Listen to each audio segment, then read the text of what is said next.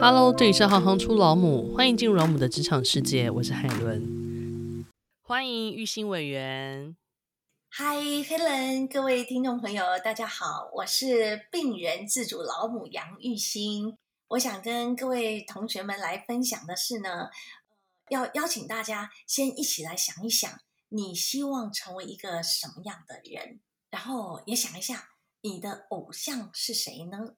那你有没有想象过，说你的偶像他是如何能够达到今天这样的成就？你知道吗？也许呢，我们呢可以跟着你的偶像的足迹，看看他是怎么样度过他的一天。那早上几点起床，然后如何开始奋斗？哈，如何做哪些事情？有很多偶像会分享他们的一天或他们的一年怎么安排。如果有机会。你可以试着来生活你的偶像的人生，然后生活，呃，例如利用假日，哈看他每个假日他早上几点起床，然后做了些什么，哈，去运动，然后又读了什么书，然后去哪里做什么，这样你可以试着这样生活半年看看。你就是会发现，当你全心全意的投入在一个目标的时候，其实你会感觉到很快乐。而且呢，当你全心全意投入要去追求一个目标的时候呢，你在快乐同时，你也好像也会更认识你自己，然后更知道说你自己想要成为一个什么样的人。所以，呃，可能最重要的第一步就是呢，专注。我们一起来专注在今天的任务当中。一起来专心的、快乐的完成我们今天应该完成的目标。而当我们自己也这样专注、认真在每一个当下，到今天的目标把它快乐的完成的时候，那么你就靠近你的偶像越来越近了。那另外呢，要记得哦，每一天都要跟爸爸妈妈说：“爸爸妈妈，谢谢你，我爱你。”想先请教一下玉兴委员，您自己之前是念艺术专科，那想请教艺术专科学校当初在学些什么？那后来您又念了哲学研究所，他又在念些什么呢？对，我念的是艺专吼，那个时候是国立艺专，那现在是台艺大。呃，那我自己念的是国乐，所以呢，每一个同学都会有一个主修的乐器，然后会有副修的乐器。那我主修的乐器呢，就是梆笛，就是有时候你听那个阳明春晓哈，噔噔噔噔噔噔噔噔噔噔噔，这个歌哈。古装剧里面都会有的哈，好，那所以我主修是梆笛，然后副修的是钢琴。那学校呢还会上蛮多都是音乐类的课程。那我自己呃很喜欢也印象深刻是作曲，作曲的课程指挥，然后合奏哈。一个班级他就按照一个乐团的配器来呃招生，所以一学年就是一班，一班就是一个音乐乐团、国乐团的那样的配器。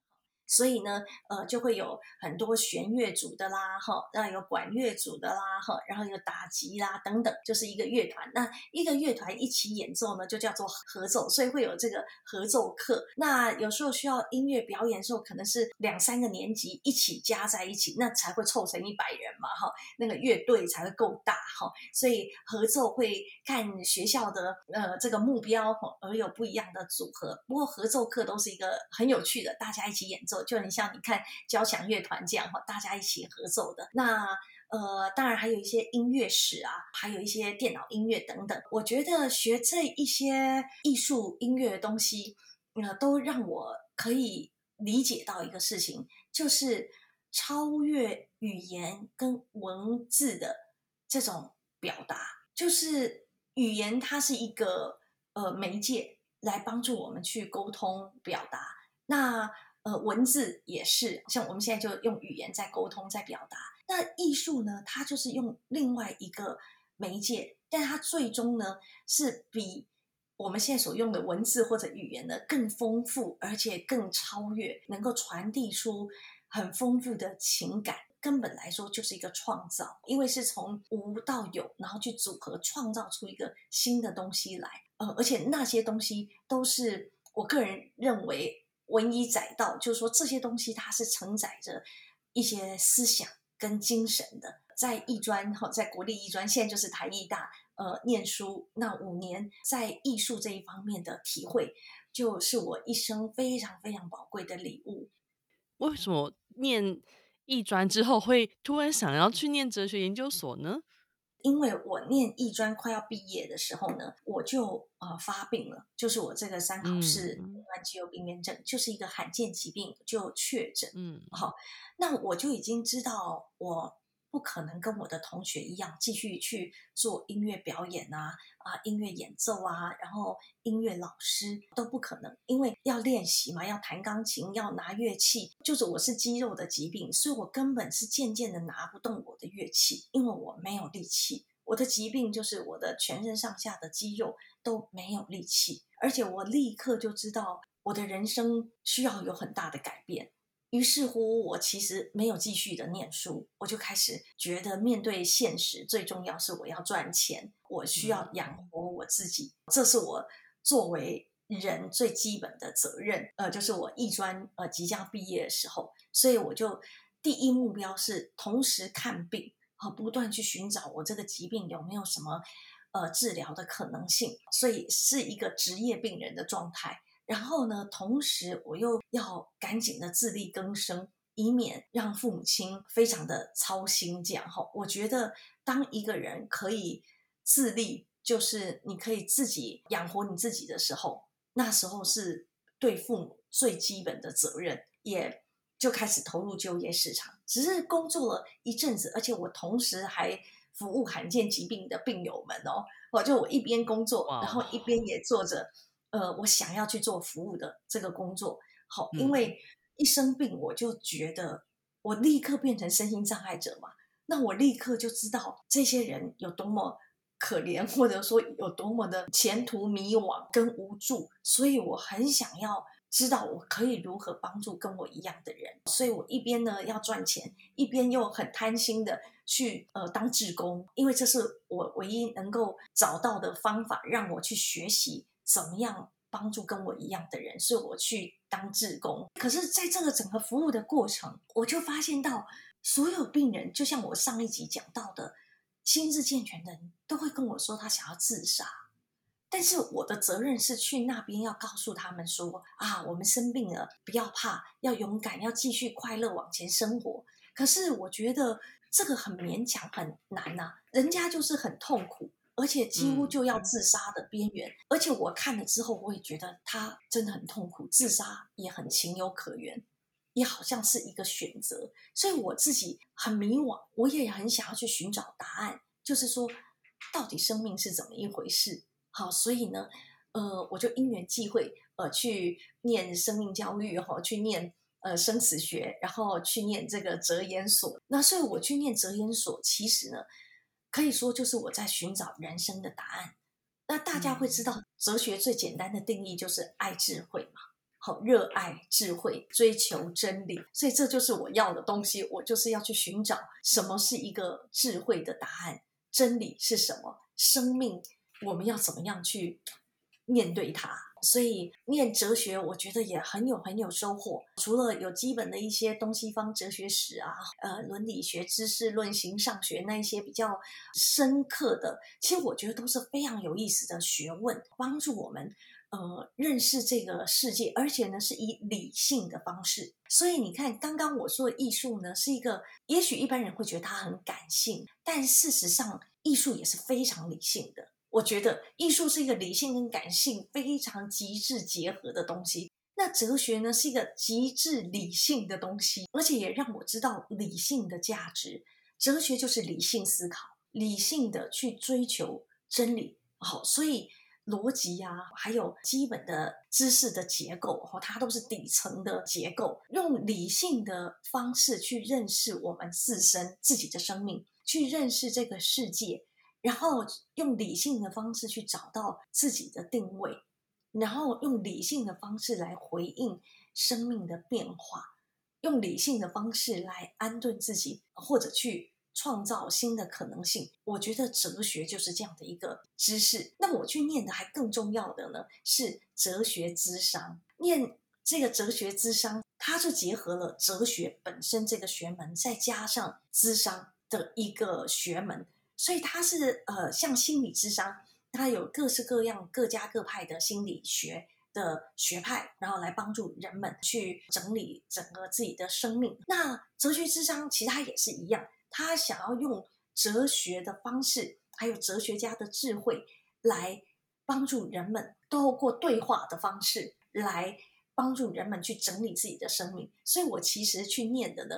目标是哲学之商，所以我也觉得，呃，很很幸运的，我有一段时间就去念了这样的一个呃学科。那当然我是没有念完研究所哈，因为呢，我始终工作都非常的忙碌。那您刚刚特别有提到，十九岁的时候被确诊罹患了是对罕病，那。您刚刚的分享是说，它让你马上对于你的人生观改变的一个影响的关键。那如果说现在有些孩子他也正受着一些疾病之苦的话，嗯，您会不会有什么话想鼓励他们呢？如果是同学们或孩子们哈，呃，我觉得我们呢要先找到一个可以让我们忘记烦恼的东西。有的人可能是听音乐。然后，有的人可能看电影，或有的人可能是画画。无论如何，有一个方法来让我们自己稍微忘记现在的不舒适，稍微忘记现在的痛苦感。啊，我觉得不管是孩子或者是我们成人，我觉得这都是我们每一个人人生总是会有各样的低潮的时候，或者是不如意的时候，然后我们找到一个方法。来帮助我们跳脱那个不舒适、不如意这个一个方式，有的人可能是阅读或各种方法，你要找培养自己一个这样的方法。那另外呢，是如果有机会可以找到一个信仰啊，我觉得也是非常非常美好的，帮助我们找到方式来安顿我们此刻，然后帮助我们跳脱这个呃不舒适，然后也能够有觉察的。稍微知道说，哎，我们现在就是不舒服。好，我们能够允许我们自己不舒服，但是呢，不能单宁在不舒服里面。我要给自己说好，我就是今天要痛快的哭，什么事都不做，我就是要一直听音乐，一直听音乐。好，可以。然后，但是就是一天，然后隔一天呢，我要重新的来再看一看，盘整一下。我现在还有什么是我自己很厉害的？我还是有能力可以做出什么事情？所以看到不断的去看见自己最厉害的一个优点，然后呢，肯定自己的优点，继续的往前生活。呃，我觉得，因为身心受苦这个事情是一个非常非常孤独的事情，几乎可以说每一个父母呢，都宁愿替孩子们死去。也无法忍受孩子们受苦，尤其变成身心障碍或生病。可是，如果就是命运是这样安排的，事实上苦没有任何一个人可以替我们承担。苦在孩子身上，或者是苦在我们自己身上，这都是很单独的，是我们自己的生命。所以，每一个我们，就是我们要为自己去找到一个帮助我们自己的方式。所以，一定要努力去找。直到找到为止。你看哦，我说了这么多，我没有说你要去找一个朋友来安慰你，然后我没有讲这个。你知道为什么？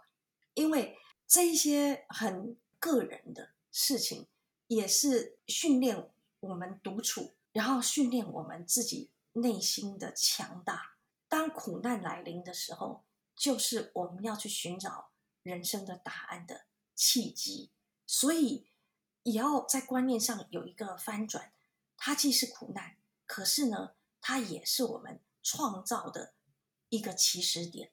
你一定要相信你自己有能力，而且一定要发挥你的想象力。我现在有这么大的限度，像我这样一个吃喝拉撒全部要靠别人才能活的，可是你知道我在想的一个世界，我想象觉得理想的社会是什么？觉得一个障碍者。他被照顾的理想的方式是什么？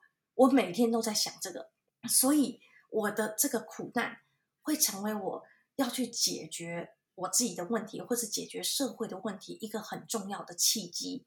其实每个事情呢，都是福祸相依的，它是一个祸，它也必定是个福。但是这个福，你一定是你自己去定义它，你自己去创造出来的福，所以。任何一个表面上看起来是灾难的，其实我们如果是一个理性的可能性的话，我们要去创造翻转它，成为一个我们生命当中的祝福。那会不会有哪一段职场经验是令您最难忘又深刻的呢？其实我每一段都觉得很精彩哈，在电视台的时候，我也非常的开心。呃，我就举一个例子吧，我那时候呢，心里就在想，因为随着我病情的恶化呢，我就是越来越没有办法自主的行动，我就在想说，有没有一个工作呢，是能够靠嘴巴，然后又能够赚钱的？结果呢，就当然就有人来找我去播新闻。好，我其实是在隔壁电视台的隔壁呢，做唱片的企划。但是呢，这个电视台的主管就说他们要开新闻台了，然后就说：“哎，你们那个办公室小姐要不要来试试看？”然后我就被找去试了。好，然后呢，我就在那个副控里面就看着前面一个正牌的主播在那里播新闻。哈，然后呢，播一播，我看完之后，这个经理就跟我说：“哎，好吧，那玉兴你就换人去了。”我就跟他讲说：“啊，就这样吗？”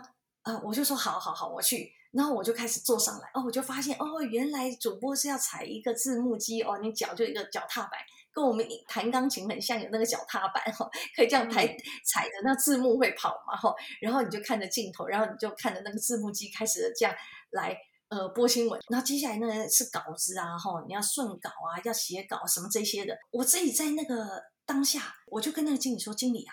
我呢也不是念什么传播啊新闻的哈，然后也完全没经验哦，然后我什么都不懂哦，那你叫我去试试看，我是愿意，那我也就试完了哈。出来呢，但我真的没有这个背景，你确定要让我做这个事吗？他们就说好啊，你来试试看。就当别人要给我这个机会的时候，我就立刻说好，毫不犹豫的冲上去说好，然后我就开始进入到了这个媒体的。领域里面，然后后来呢，新闻播了，又制作专题，然后又呃做这个小节目，好短的节目等等等。我觉得所有的这些工作，其实到目前为止，我的工作都是我没做过的工作，就是从。我做唱片企划，当然我也是没做过。第一个工作是卖保险，我也没没做过哈。然后呢，第二个呃工作就是刚刚来说做唱片企划哈。然后呢，嗯、再来呢是做这个呃新闻相关媒体的，也都没做过。然后后来呢去做广播，我也没做过。只要有机会，别人告诉我说你可以来，要不要来试试看？我原则上都说要。包含我有一天突然就被邀请，你要不要来当立法委员？哦，而且只有一两天的时间哦，吼，几乎一天吧，考虑，然后就说好，嗯、好，所以我觉得，虽然我们可能是我啦，吼，可能是有很大限度的一个人，就是一个身心障碍者，好，可是呃，只要给我们一些机会，我们是能够学习，能够发挥，而且也能够把我们的这个苦难的经验，好，或者有很大的痛苦的经验。让它翻转成为整个社会的价值创造的基础。那如果说我们有机会把它往前带一些些，您觉得在学生时期的时候，是不是有一些什么样的契机就培养了您这些精神？也或者是说，我们转换一个方式来说，如果今天对学生们来讲，在学生时期，他们有一些该学会的事情，比如学会该学会的三件事，你会怎么建议他们呢？那我会觉得第一件事情就是自我负责，自我负责与承担。好，就是每一位同学们，然后，如果你现在已经十八岁了，其实你的人生就是你自己的。父母呢，为你负责，就是到十八岁。那之后，其实如果你相信你自己是一个不错的人，那么你就要学习承担更多自己的责任。第一个就是生活，第二个是经济。然后呢，对于家庭，你也不再是一个只是接受的人，而你必须是一个付出的人，然后去表达你的爱在家庭里面，尤其对父母。好，那当然，呃，再来就是要追求真理，好，就是独立思考的这样的能力。你在想一件事情、做一件事情的时候呢，你要有意识的去知道你的观点不一定是对的。你好像很觉得什么很对，但是呢，你可能最好要有立体的去思考。你现在觉得，哎，这件事情你的主张是 A，那你要去看看 A 的反面是什么？哦，为什么？呃，可能有它的反面好，背面的观点、上面的观点、下面的观点，可以有一个更立体的观点来思考你现在所认为的对的事情。那这会帮助我们呢，呃，更开阔，然后有这个呃批判性思考的一个态度就可以了。好，因为批判性思考，呃，这个是一个长期、长期的学习的过程，就是要追求真理。好，这样真的是对的吗？这样真的是好的吗？有没有更好的呢？好，这样的一种追求的态度。好，那第三个就是创造力。如果可以整合起来说的话，上面所说这一切呢，都是生命的一种创造。你觉得怎么样的人生是更好的人生？你要去创造出来。那如果说，请您用一句话来说明病人自主劳姆是一份什么样的工作的话，您会怎么形容呢？那我就会说呢，这是一个建构我国国人生命尊严以及社会安全的一道护城河。另外的，就是我的这份工作，呃，最重要就是替不能讲话的人讲一些他们心里的话，然后替不能行走的人呢，多走二里路，哈，多走一些路，把他们未来的路呢，可以铺得更平坦一些。无论是病主法，呃，或者是弱势创新服务方案，或者包含我们在呃推动的这本公益书籍，如果还有明天的诞生，其实就是一个一个一个的步伐来铺平这一条不太容易的路，哈，也是来建构这个国家。生命安全的护城河，呃，就是希望大家呢能够知道，我们现在有一部重要的法律叫做《病人自主权利法》，那保障我们每一个人的医疗自主权，然后也能够鼓励所有人及早的去签署预立医疗决定，保护我们自己，然后也珍爱我们的家人，先做好医疗决策。如果你喜欢行行出老母，欢迎以行动力赞助老母，让我们能有更多的能量制播更好的节目，访问更多有趣的职业。如果有任何建议，欢迎到网站留言给我们。谢谢你们的支持与分享，我是海伦，我们下次见。